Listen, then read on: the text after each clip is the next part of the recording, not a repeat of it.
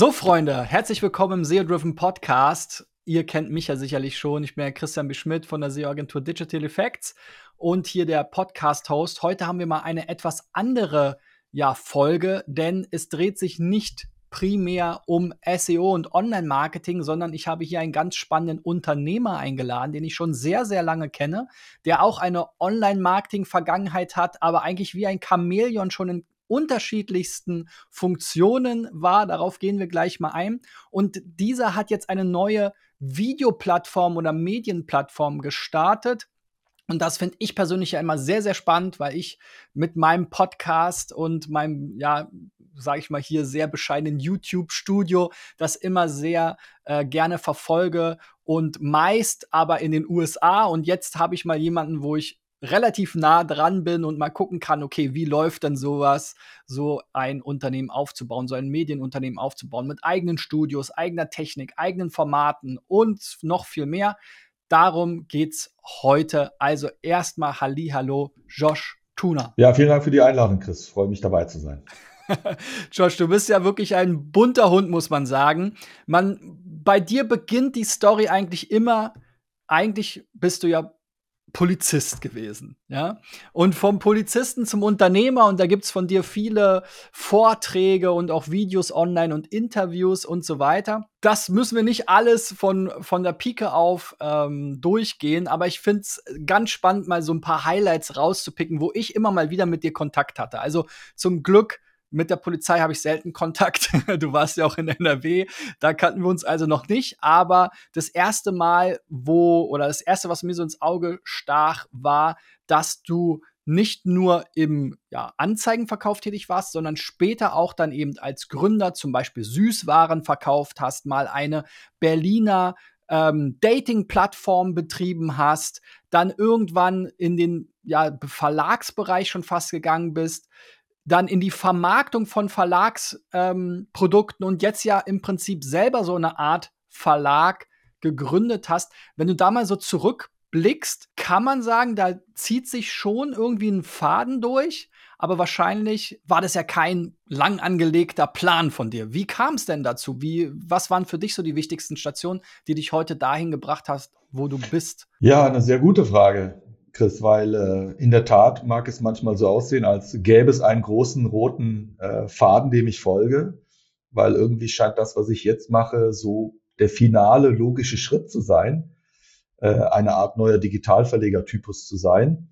Aber wenn ich so zurückgucke und die ganzen Aufs und auch die ganz vielen Ups äh, mal vor Augen führe, war das nicht so angedacht. Ich bin einfach nur losmarschiert und habe versucht, das Beste in meinem Unternehmerdasein zu machen habe nach Chancen gegriffen, nach Möglichkeiten gegriffen und habe mich auch viel ausprobiert. Und ich bin mir, war mir und bin mir nie zu schade, auch neue Dinge zu wagen, so wie die Dönermesse zum Beispiel, die mit dem digitalen Business ja wirklich gar nichts zu tun hat. Im Laufe dieser Zeit, wenn ich so zurückblicke, fühlt es sich wirklich trotzdem so an, als gäbe es einen roten Faden, als ob alles nur darin münden sollte, dass ich jetzt eine Art Digitalverlag betreibe, gleichzeitig mit einer Plattform dazugehörend, und dementsprechend bin ich auch in der Verlagslandschaft. Ich bin jetzt seit äh, einigen Monaten Mitglied beim BDZV, also beim Bund Digital Publisher und Zeitungsverleger, die wirklich sehr lange darüber nachgedacht haben, ob sie mich überhaupt aufnehmen können, weil es nicht klar war, was wir denn jetzt eigentlich sind. Sind wir ein Digital Publisher? Sind wir ein Verlag? Oder Plattformbetreiber? Und vielleicht sind wir einfach nur etwas ganz Neues und dafür waren sie dann offen und jetzt bin ich sozusagen dabei bei den Digital-Publishern und Zeitungsverlegern. Einmal will ich noch ganz tief in die Vergangenheit greifen. Es fällt mir in der Online-Marketing-Branche oder in der Digitalbranche tatsächlich immer mal wieder auf, dass es ehemalige Polizisten gibt, die dann ein Unternehmen gegründet haben, Unternehmer wurden und eben in diese ja, Digitalbranche eingestiegen sind. Was meinst du, warum ist das so und warum war es bei dir so? Also zunächst einmal, bevor ich zur Polizei kam, war ich ähm, relativ äh, junger, aufbrausender Typ, Mensch mit Migrationshintergrund, bikulturell aufgewachsen. Und dass ich zur Polizei wollte, war für mich schon immer irgendwo klar. Als ich es dann geschafft habe, habe ich einige Dinge gelernt bei der Polizei. Strukturiertes Vorgehen, Vorbereitungsphase, Aktionsphase, Nachbereitungsphase. Ich habe sehr viel Handwerkszeugs eigentlich gelernt. Und ähm, ich glaube, viele, die zur Polizei gehen, haben auch so einen gewissen Tatendrang. Sie sind proaktive Typen und lieben auch den Dialog mit ähm, Menschen und vor allen Dingen in unvorhergesehenen Situationen. Und das kombiniert mit den Methodiken und dem Handwerkszeug, was man dort lernt, prädestiniert, glaube ich, jemanden dazu, vielleicht Unternehmer oder Unternehmerin zu werden. Bei mir war es zumindest so. Als ich dann in Berlin in dem ersten Internetcafé Deutschlands, dem Wunder Internet, begegnete, war das für mich irgendwie einfach nur schlüssig und ähm, habe dann natürlich auch den Beruf, den ich gerne gemacht habe. Also ich war gerne Polizist. Äh, ich habe das jetzt nicht verteufelt oder es klein geredet. Ich bin ein Polizist und muss mich um Straßendelikte kümmern. Nee, es hat wirklich Spaß gemacht, aber irgendwie hat, mich, hat es mich dann gereizt, in die Unternehmerwelt einzutauchen. Und mit dem Handwerkszeug, was ich von der Polizei mitbekommen habe, musste ich für mich feststellen, obwohl es äh, eine komplett neue Welt für mich war, dass ich da doch viel mitgegeben bekommen habe, was mir zugute gekommen ist bis heute. Du hast in einem Interview dieses Jahr ähm, gesagt oder wirst hier zitiert, manchmal ist Unwissenheit das Beste, was dir passieren kann. Kann es sein, dass du, wenn ich mir das so angucke, immer wieder quasi diesen Sprung ins kalte Wasser gesucht hast, um quasi ja aus so Strukturen auszubrechen und irgendwie Dinge neu zu denken? So hast du ja eben dein neues Startup auch ein Stück weit beschrieben in der Branche. Ja, also es fällt mir schwer, diese Frage wirklich ähm, schlüssig zu beantworten, weil ich suche immer noch nach der richtigen Antwort, warum ich mir das immer wieder antue, unter Tische zu kriechen und Rollcontainer zusammenzuschrauben, obwohl ich das eigentlich alles nicht mehr machen müsste, warum ich immer wieder von vorne anfange und mich auch in Dinge wage, wo ich nicht die, vielleicht das richtige Wissen direkt von Anfang an mitbringe. Ich glaube, für mich ist das eine Art Überlebensstrategie. Ich habe äh, seit meiner Kindheit an immer damit leben müssen, äh, mich, äh, wie soll ich sagen, so Überlebensinstinkte als Grundlage zu nehmen, um nach vorne zu kommen, um mich, um mich durchzusetzen. Und irgendwie scheint sich das bis heute so durchzuziehen. Mein letztes Unternehmen sehr erfolgreich, haben wir zu 70 Prozent an die Ströhrgruppe verkauft, zu einem sehr hohen Wert. Ich müsste nicht mehr arbeiten. Ich kriege diese Frage auch sehr oft gestellt. Aber ich hinterfrage mich dann auch immer. Es ist zu viel Komfort, zu viel Bequemlichkeit, ähm, was mir Angst macht und äh, mir dann auch irgendwie, irgendwie wahrscheinlich Sorge bereitet was wird dann aus mir? Also gehe ich was Neues an. Und äh, je mehr es mir die Möglichkeit bietet, äh, in komplett neue Felder einzusteigen, desto mehr packt mich das auch. Rückblickend denke ich dann natürlich auch jetzt die, ich bin seit zwei Jahren, ja über zweieinhalb Jahre mit Kivon dran und es ist wirklich sehr, sehr anstrengend. Und ich sage dann auch immer, ich würde es nie wieder tun, aber wenn ich einmal drin bin, dann marschiere ich auch konsequent nach vorne durch. Ja, und ja auch durchaus eine ganze Weile, ne? Also bei der Seeding Alliance, das war ja dann so das Endprodukt, glaube ich, ähm, waren es ja irgendwie auch zwölf Jahre, wenn ich das hier richtig lese. Also ist jetzt nicht so, dass du alle halbe Jahre weiterspringst, aber du hast immer so gewisse Phasen und Wellen, ne? wo du dich neuen Dingen annimmst und dich dann da auch irgendwo festbeißt, würde ich sagen. Ja, genau so ist es. Also ähm, ich bin nicht von Anfang an darauf fixiert, äh, exit-orientiert was zu gründen und aufzubauen. Ich bin eher der Meinung, jeder, der exit-orientiert gründet, arbeitet nur an der Fassade und nicht an der Substanz. Die zwei besonders erfolgreichen Exits, die ich gemacht habe, die habe ich auch wirklich sehr viele Jahre aufgebaut, die Unternehmen. Ein drittes Exit war mehr eine Art Fire Sale. Also ich musste es abstoßen, einfach weil ich keine Finanzierung bekam, obwohl es dem Wachstum äh, ähm, nicht mangelte. Aber es gab keinen, der bezahlen konnte oder einsteigen wollte. Und ich musste es irgendwann abgeben, weil ich das aus eigenen Kräften nicht äh, weiter aufbauen konnte. Aber so ist es in der Tat. Ich bin schon eine Weile immer dran. Wenn wir jetzt mal zu Kivon kommen, wenn ich mir die Seite so angucke, es gibt zwar verschiedene Formate, auch Grafiken, Artikel, Podcasts, aber so das Dominierende scheint mir schon auch der Videoteil zu sein. Es gab ja auch in Deutschland, sage ich mal, mit dem Aufkommen von YouTube und ähm, ja, dann letztendlich dem Videotrend, ich ich denke mal so vor 10 Jahren, 15 Jahren vielleicht sogar schon auch deutsche Versuche mit Sevenload, auch ein ähm, ja, Gründer mit Migrationshintergrund gewesen. Es gab die ähm, My-Video, die dann auch an Pro7 Sat1 verkauft wurde. Es gab noch mal ein Pendant, Pendant dazu, was auch an RTL verkauft wurde. Aber eigentlich äh, eine deutsche Videoplattform gibt es heute nicht mehr. Es hat sich am Ende alles bei YouTube konzentriert und jetzt sag ich mal, fragmentiert es sich gerade wieder so ein bisschen durch den Kurzvideotrend, aber auch da versucht ja YouTube quasi das Ganze wieder mit zu vereinnahmen. Ähm, wie siehst du denn da überhaupt eure Chancen als eigenständige Plattform auch? Du hast ja gesagt, ihr seid ja dieser, dieses Hybrid dieser Hybrid aus Verlag, der sich ja auch dafür hätte entscheiden können, auf den bestehenden Plattformen primär zu posten. Macht ihr teilweise auch, kommen wir später nochmal zu. Aber wirklich jetzt dieses Risiko auch einzugehen, auch wirtschaftlich und, und unternehmerisch eine komplett eigene Plattform zu bauen, die im Grunde genommen ja schon auch im Wettbewerb mit anderen Medienplattformen, Social-Media-Plattformen und so weiter steht und ja auch diese Anmutung hat von einem YouTube, Twitter, Facebook, wie die heute alle aussehen. Ne? Ganz klar. Äh, ein Vergleich, den ich häufig äh, als Frage gestellt bekomme. Warum und wieso und macht das überhaupt Sinn? Ich für mich habe entdeckt, nachdem ich viele Jahre über die Seeding Alliance Verlage vermarktet habe, dass ähm, die Verlagslandschaft, die, die Medienhäuser, die Medienunternehmen zwar Social-Media-Plattformen füttern, weil sie es irgendwie tun müssen, sie wollen dort auch stattfinden, aber es ist keine wirkliche Partnerschaft. Es gibt auf der einen Seite die Social-Media-Netzwerke, egal ob sie jetzt rein auf Podcast ausgerichtet sind oder, oder Videos oder ein Sammelsurium aus mehreren äh, Formatmöglichkeiten. Aber sie sind sehr egozentriert. Ich meine das jetzt nicht negativ mit Ego, wie zum Beispiel Instagram und Co. Das, da läuft alles immer über das persönliche Profil bis auf YouTube, das ist kanalbasiert. Und auf der anderen Seite die Medienhäuser, die sich anschicken, tolle Inhalte zu produzieren, den journalistischen äh, Charakter beizubehalten, dass sich das nicht zu sehr verwässert durch äh, all das, was in Social Media passiert. Und zwischen diesen beiden Säulen gibt es ein Gap, eine Lücke. Und wann immer es irgendwo eine Lücke gibt, so ist zumindest mein unternehmerisches Wirken, sehe ich das immer als Potenzial. Die Frage ist nur, wie unterscheidet man sich dort? Wenn wir mal den Markt anschauen, wie viele Verlage es schwer haben, sich heute zu behaupten, insbesondere in, in Angesicht dieser großen Monopolisten aus den USA und China und was weiß ich, wo sie sonst noch so noch kommen könnten, haben sie ganz große Probleme, müssen sich behaupten. Da gibt's auch keinen wirklichen Schulterschluss im Moment. Jeder versucht für sich alleine nach vorne zu kommen. Und ich glaube, dass äh, es keinen Sinn macht, in Schönheit alleine zu sterben, man muss sich zusammenfinden. Und das wird nicht auf den etablierten Social-Media-Plattformen passieren, sondern es muss was Neues kommen. Seit zwei Jahren bin ich dran, auch mit Verlagen zu reden, mit etablierten Häusern. Und so langsam gibt es da eine Verbindung, die entsteht. Und ich glaube, dass es Sinn macht, eine eigene Plattform aus Deutschland heraus zu lancieren. Und die ersten Schritte können sich auch sehen lassen. Und ähm, das Eis schmilzt. Es gibt erste Berührungspunkte. Wir haben den Verlag äh, Respublika zum Beispiel als Partner für uns gewinnen können. Das ist Cicero, das äh, Politmagazin, äh, was bei uns mitmacht. Reporter ohne Grenzen ist jetzt dabei, ein ehemaliger Herausgeber der FAZ ist dabei. Ähm, die AFP, die große Nachrichtenagentur aus äh, Frankreich, hat Kanal bei uns und so weiter. So langsam passiert da was. Und ich möchte halt einfach nur eine anbieterübergreifende Plattform für den Journalismus und für Medienschaffende haben. Und dadurch, dass wir ein paar Dinge anders machen wollen als Social Media, äh, haben wir tatsächlich auch vom Feedback her eine Daseinsberechtigung für uns gefunden, nämlich das Ausschließen von Content, der mehr so Nonsens ist, Klamauk, Verschwörungsinhalte, Hate und Fake.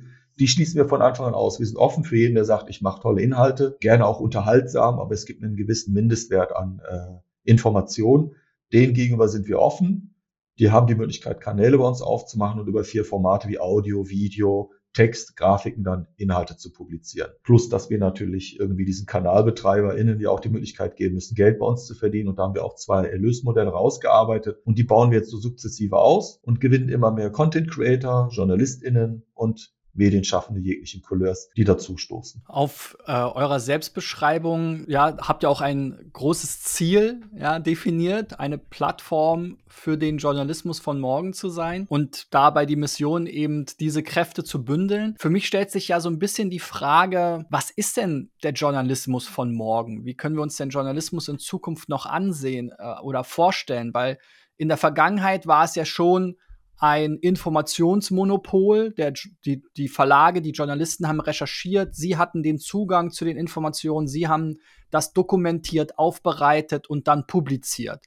Heute, und das ist ja so ein bisschen die Abgrenzung auch eurer Plattform, wie du es eben schon beschrieben hast, kann ja jeder recherchieren, dokumentieren und vor allem auch publizieren. Also diese Distribution von Inhalten, Meinungen, Behauptungen, Fake News, was auch immer, ist ja dezentral geworden, wurde demokratisiert quasi und jeder kann heute senden. Wie sieht denn wirklich aus deiner Sicht, was deine Vision von der von dem Journalismus der Zukunft? Also ich glaube, von der Qualität her äh, wird es bei uns nichts Neues geben. Es geht eher darum, dass der Journalismus gefährdet ist, weil äh, die Erlöse wegbrechen. Wenn diese großen Monopolplattformen den klassischen Medien immer mehr das Wasser abgraben und die sich noch mehr auf Werbeeinnahmen fokussieren müssen, verwässert das auch sehr stark immer mehr die inhaltliche Qualität. Und auch, ähm, wenn man mal zurückschaut, allein in diesem Jahr und letztem Jahr, wie viele RedakteurInnen, JournalistInnen auf die Straße geschickt werden mussten. Gruner und Jahr ist komplett platt gemacht worden. Äh, und auch jetzt vor kurzem hat äh, Dumont Druck mit 400-jähriger Tradition äh, seine Druckerei geschlossen von heute auf morgen. Wenn diese Menschen nicht mehr die Möglichkeit haben, äh, sich zu finanzieren, können sie auch nicht mehr journalistisch, publizistisch tätig werden und dann wird diese Zahl geringer und die Rosinen werden in diesem Brei, der immer größer wird, auch immer weniger und dann haben wir ein Problem und ich habe eigentlich nur vor, äh, mit der Plattform eine Art neue Vitrine zu schaffen, wo sich eben die Rosinen versammeln sollen, im Idealfall. Und ob sie jetzt als Einzelpersonen tätig sind über einen Kanal oder als Medienunternehmen, da bin ich völlig offen. Aber ich will, ähm, dass sie die Möglichkeit haben, über eine Plattform auskömmlich sich auch finanzieren zu können. Und das funktioniert, wenn alle sich zusammenfinden, gemeinsam eine große Reichweite aufbauen, als jeder Verlag mit einem Online-Medium für sich gesehen. Wir müssen uns zusammenfinden, weil dieses Modell, was die Social-Media-Plattformen uns ja gezeigt haben, funktionsfähig ist. Nur halt weg von diesem egozentriertem und Klamauk hin zu einer Plattform mit den gleichen Funktionen und Handwerkszeugen und Möglichkeiten auf dieser journalistischen oder informativen Ebene. Also wir schließen jetzt normale Content Creator auch nicht aus. Es gibt so viele Psychologen, Ärzte, tolle Content Creator. Auch du bist jemand, der mit fachlicher Expertise Inhalte produziert. Du bist in sozialen Netzwerken unterwegs, aber könntest auch bei uns publizieren. Dem spricht ja nichts dagegen. Du musst jetzt kein richtiger ausgebildeter Journalist in dem Sinne sein. Jetzt haben wir ja darüber gesprochen, sozusagen, wie du die Hauptherausforderung der Monetarisierung der Verlage im digitalen Zeitalter lösen möchtest, mit der gemeinsamen Plattform. Jetzt habe ich mich darauf natürlich auch ein bisschen umgesehen ja bei euch genauso wie bei den klassischen Social-Media-Kanälen so öffentliche Kennzahlen wie Abonnenten, Views, man sieht, wie viele Kommentare da kommen und so weiter. Ich glaube, der Kanal mit den meisten Abonnenten, den ich jetzt hier in eurer Liste links gesehen habe, es war ja noch eine überschaubare Zahl, hatte irgendwie 40 Abonnenten oder sowas in der Art. Die Presseagentur, die AFP, noch mal deutlich weniger. Damit dann am Ende so eine Monetarisierung funktioniert, braucht man ja entweder zahlende Abonnenten oder zahlende Werbekunden. Diese Grundherausforderung bleibt ja. Wenn jetzt die Reichweite ihr seid ja noch sehr jung, deswegen ist natürlich klar, dass ihr jetzt nicht 200 Millionen Abonnenten habt, wie jetzt Mr. Beast auf YouTube, der ja auch nur Klamauk macht aus deiner Sicht. Aber ähm, da gibt's ja durchaus auch sehr erfolgreiche News-Channels, Business-Channels, Informational-Channels. Wie siehst du denn diese Entwicklung und wie wichtig sind denn diese öffentlichen Kennzahlen, die ihr ja auch zeigt? Also sind die 40 Abonnenten jetzt gut oder schlecht? Also, wie du es schon gesagt, hat, darf, gesagt hast, dafür, dass wir jetzt seit vier, viereinhalb äh, Monate online sind, ist das für den Start gar nicht so schlecht. Aber unabhängig davon es gibt im Moment noch keinen Grund, sich als User auf Kivon anzumelden. Die Informationen sind online frei verfügbar, ohne dass man einen Account aufmachen muss. Zudem ähm, haben wir noch die Social Sign-ins nicht fertig, also dass man sich über Google oder Apple ID einloggen kann. Und dementsprechend ist der Klick darauf, sich zu registrieren, nicht unbedingt so vorgesehen. Ich freue mich natürlich über jeden, der sich die Mühe macht, über seine E-Mail-Adresse einen Account aufzumachen, aber ich rechne jetzt großartig damit noch nicht. Wir nutzen die Phase, in der wir uns jetzt befinden, noch sehr stark dafür, Bugs zu erkennen, diese zu beheben, äh, an der einen oder anderen Stelle zu arbeiten. Und die Partner, die dazu stoßen, die sind von Anfang an von uns da auch in Kenntnis gesetzt, dass wir noch im Beta-Stadium sind und gehen das erstmal mit. Aber langfristig sind das natürlich ganz klar wichtige äh, KPIs, um äh, auch Erlöse zu generieren.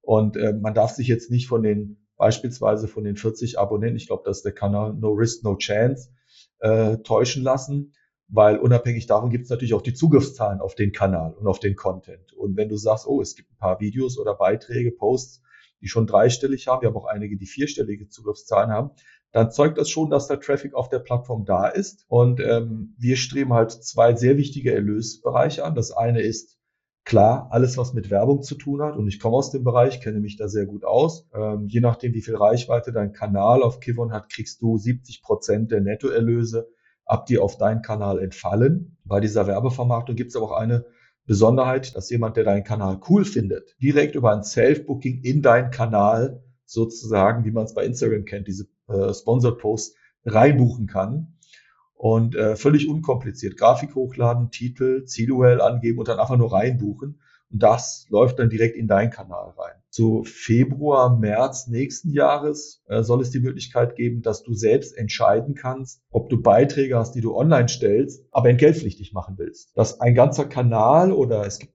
bei uns auch die Möglichkeit, dass du in deinem Kanal Unterkanäle aufmachst, Also ob du einen ganzen Kanal oder Subchannels kostpflichtig machen willst, ist dann eine zweite, dritte Iterationsstufe, die kommen soll. Aber im ersten Schritt geht es darum, dass du beim Uploaden eines Posts sagst oder sagen kannst, dieses Video ist so exklusiv oder dieser Podcast, der soll 99 Cent kosten oder 1,49, keine Ahnung. Und der User, der dann auf der Plattform unterwegs ist und es gerne sehen möchte, kann dann halt ein Volumen aufladen auf Kivon in seine Wallet und dann entscheiden, ob er das dann einfach nur freischaltet. Er muss also kein Abo machen. Und davon wollen wir dann 90 Prozent abführen an den Kanalbetreiber. Das heißt, das sind keine neuen Businessmodelle. Es gibt ja Tools, die da in dieser Richtung schon auf dem Markt unterwegs sind. Aber es sind halt immer nur Tools, die dir die Möglichkeit anbieten, äh, Payment zu machen oder Werbelöse zu generieren. Aber wir wollen, ähnlich wie die Social Media Plattform, auch gleichzeitig die Reichweite in dieses gesamte Ökosystem mit äh, aufbauen. Und ich glaube, dass das funktionieren wird. Es klingt und kommt zumindest gut an bei denen, mit denen wir sprechen. Wir haben zum Beispiel Rashas Welt, der hat irgendwie 150.000 Abonnenten auf TikTok und der publiziert auch bei uns seit drei, vier Wochen. Und der findet das auch eine super Idee und es kostet ihn ja auch nichts. Also einen Kanal aufzumachen, kostet kein Geld, die Inhalte stellt, erstellt er auch und kann sie dann halt einfach bei uns erstmal mit reinnehmen und jetzt schon anfangen zu füttern. In Deutschland ist es tatsächlich schwer, ist vielleicht mal gut zu wissen, KanalbetreiberInnen zu gewinnen. Immer sehr verhalten und vorsichtig, baut erst mal auf, ich gucke mir das an. In der Türkei hingegen, wo wir fast 80 Kanäle mittlerweile haben und auch Kanäle, die in Summe über fast 20 Millionen, also ich glaube knapp über 20 Millionen Follower in den sozialen Netzwerken haben, machen einfach zack einen Kanal auf und fangen an, ihre Inhalte auch bei uns zu publizieren. Also da gibt es nochmal so kulturelle Unterschiede, aber es gibt keinen Grund, es bei uns nicht zu tun. Ja, du hast ja schon gesagt, die Reichweite und dann der Zugang zum, zum Kunden. Du hast eben schon gesagt, es gibt im Moment noch keinen Anreiz, sich zu registrieren. Ich glaube, es gibt auch noch keine App. Ne? Wir, wir sind ja auch in so einem Zeitalter, eigentlich will man ja haben, dass man auf dem Handy des Users, am besten auf der Startseite quasi, das App-Symbol hat und er dann eben täglich vielleicht auch bei Kivon reinschaut, um sich eben weiterzubilden oder eben äh, journalistische Informationen zu beziehen. Das muss ja am Ende dann im Endkundenmarketing, was dann irgendwann anlaufen muss, die größte Herausforderung sein, äh, die Leute wirklich zu überzeugen, neben Twitter, YouTube, Telegram, WhatsApp, Instagram, TikTok, äh, Rumble und was es noch alles gibt, jetzt auch noch Kivon zu installieren und da dann auch noch reinzuschauen. Ne? Absolut. Also ich glaube, ich sage nicht, dass das ein Zuckerschlecken wird. Es ist anstrengend seit der Stunde eins, seitdem ich unterwegs bin. Und ich bin seit zweieinhalb Jahren dran. Aber ähm, ich bin halt dafür bekannt, dass ich einfach durchziehe. Und ähm, es ist ein langer Weg und ich bleibe einfach dran. Aber es gibt auch eine App, nur zur Info. Die, die gibt es seit äh, Juli diesen Jahres. Allerdings promoten wir die noch nicht. Also auf iOS und Android ist es verfügbar. Ähm, nur promoten wir die noch nicht, weil wir da noch äh, final einige Bugs fixen müssen.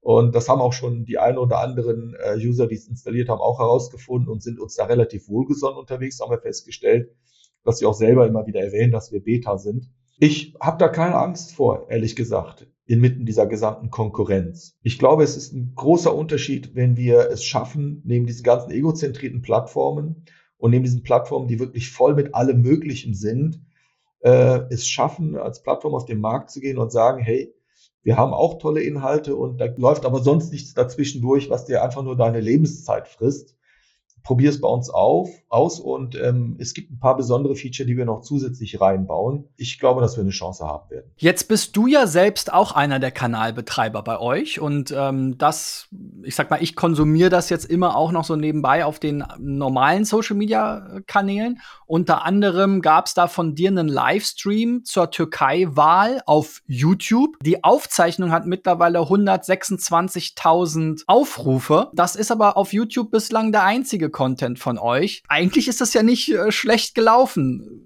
Ist es vielleicht doch eine Überlegung wert, ja, auch die anderen Plattformen stärker zu nutzen für solche Inhalte? Also wir teilen Inhalte in den sozialen Netzwerken, experimentieren. Äh, es ist nicht leicht, eben aus sozialen äh, Netzwerken Traffic rüberzuholen. Da experimentieren wir genauso wie alle anderen äh, Medienschaffende auch. Uh, YouTube haben wir unter anderem deswegen genutzt, weil wir zu der Zeit noch nicht so weit waren, einen eigenen Livestream rauszuhauen. Und ähm, wir waren das einzige Medienunternehmen, was sich dieser Türkei-Wahl in den deutschen, in der deutschen Medienlandschaft angenommen hat. Und ich verstehe meinen Job als Digitalverleger in diesem Fall dann auch wieder so, dass ich mich auch um Themen kümmern muss und kümmern will, wie zum Beispiel eben die Türkei-Wahl. Und deswegen haben wir uns dieser Sache angenommen. Aber langfristig soll das natürlich bei uns stattfinden. Es gibt eine Besonderheit, finde ich, bei uns, dass wir ähm, neben all den freien Content-Creatern eben auch den Draht zu etablierten Verlagen ja suchen und ihnen helfen wollen und auch mit ihnen zusammen Formate entwickeln wollen, wie zum Beispiel diese Türkei-Wahl oder eben, wenn eine Bundestagswahl ansteht, eine Landtagswahl ansteht, dass dann ein Chefredakteur von Verlags X, Verlagshaus X bei uns sozusagen eine Art äh, Elefanten- oder Mini-Elefantenrunde bei uns im Studio machen kann. Wir haben ja 70 Quadratmeter ein vollwertiges TV-Studio eingebaut und das völlig abseits vom linearen Fernsehen. Wir kommen mit unserem Know-how, mit unseren technischen Ressourcen und äh, können konzeptionell helfen, dass sie dann halt bei uns erkennen, dass sie auch vielleicht unabhängig von ihren Medien neue Wege beschreiten können. Das, was man vom Fernsehen kennt, bei uns zu produzieren und bei uns zu veröffentlichen, äh, was sie vielleicht bei YouTube bis jetzt nie gemacht haben oder nur so stiefmütterlich behandelt haben, weil man dann natürlich sehr oft im Schatten der ganz großen Kanäle steht und eben auch oft das Problem hat, dass wenn du Inhalt dort äh, online gestellt hast, dass natürlich der Algorithmus von YouTube zu deinem Content auch andere Videos mit einblendet im Hintergrund oder im Nachgang, mit denen du dich vielleicht nicht so identifizieren magst, wenn es vor allen Dingen Verschwörungsinhalte sind zum Beispiel. Ja, ich musste auch äh, zwangsläufig immer an Bild TV denken und an Julian Reichelt und das, was, was er jetzt heute mit News und anderen Formaten und Plattformen macht. Wie siehst du das? Ich sag mal, du hast dich ja schon inhaltlich, in Anführungszeichen auch politisch stark abgegrenzt und gesagt, okay, es gibt gewisse einen gewisse Wertekompass, den ihr auch bei euch veröffentlicht habt, in dem das alles stattfinden soll. Wenn man jetzt in Europa dieses Beispiel nimmt, aber auch wieder über den Teich schaut, in den USA, ähm, stellt man fest, dass viele dieser unabhängigen Medienplattformen doch eher aus so einem politischen, aus so einer politischen Diskussion, Motivation und auch eher am rechten politischen Rand entstanden sind. Vielleicht für dich, der sich jetzt viel damit auseinandersetzt, auch unternehmerisch und selbst sage ich mal, ähm, jetzt auch hier in, in Deutschland einen Versuch wagt, eine neue Medienplattform aufzubauen. Wie, wie beurteilst du das? Wie wertest du das? Und ist das vielleicht sogar eine Gefahr für die Medienlandschaft? Also die Plattform News.de kenne ich natürlich. Äh, ich schaue da immer rein und ich stelle fest, dass es da immer mehr Parallelen zu geben scheint, zumindest was Kanäle anbelangt. Ähm, auf der Plattform von Julian Reichelt redet man von Shows, heißt bei uns Kanäle und es geht darum, mit ähm, etablierten JournalistInnen eigene Kanäle oder Shows halt aufzubauen und sie dann voranzutreiben. Aber auf der anderen Seite ist es auch für mich echt, äh, da fühlt sich das sehr komisch an, wenn sich eine Plattform selbst als äh, oder den Claim anhaftet, äh, heftet, die Stimme der Mehrheit zu sein. Wir haben bei uns bei Kivon noch gar nichts drin stehen oder dran stehen am Logo oben, weil wir auch oft die Rückfrage bekommen, wofür steht ihr eigentlich? Und dann sagen wir, guck mal in About Kivon, da steht dran, anbieterübergreifende Plattform für Journalismus oder Medienschaffende.